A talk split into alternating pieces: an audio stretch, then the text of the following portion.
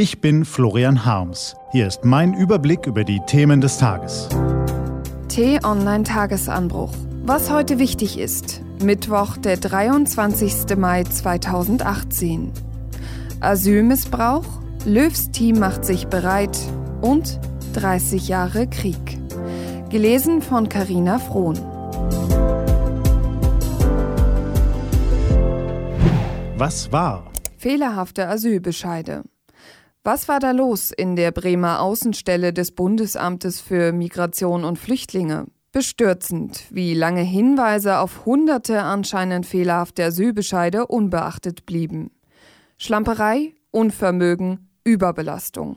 Oder doch Absicht? Die Anzeichen für kriminelle Manipulationen mehren sich.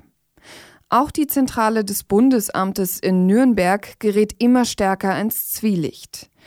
Warum griffen sie nicht viel früher in Bremen ein? Gegen die Präsidentin des Amtes ermittelt nun offenbar die Staatsanwaltschaft. Eines Amtes übrigens, das schon vor der Flüchtlingskrise von der Politik vernachlässigt und andauernd mit neuen Aufgaben überfordert wurde. Innenminister Seehofer verspricht jetzt schnelle und vollständige Aufklärung. Die ist bitter nötig.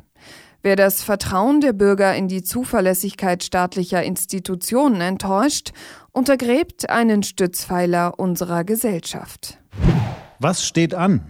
Die T-Online-Redaktion blickt für Sie heute unter anderem auf diese Themen. Heute vor 400 Jahren hat der 30-jährige Krieg begonnen. Bundeskanzlerin Angela Merkel reist heute nach China. Und Jogi Löw schickt die deutsche Nationalmannschaft als Vorbereitung auf die Weltmeisterschaft in Russland ab heute ins Trainingslager nach Südtirol. Diese und andere Nachrichten, Analysen, Interviews und Kolumnen gibt's den ganzen Tag auf t-online.de. Was lesen?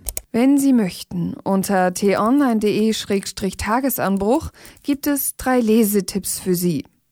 Heute geht es um Italiens neue Regierung, die Niederlage von Bayern München im DFB-Finale und Heuschnupfen. Das war der T-Online-Tagesanbruch vom 23. Mai 2018. Ich wünsche Ihnen einen Tag mit neuen Perspektiven. Ihr Florian Harms.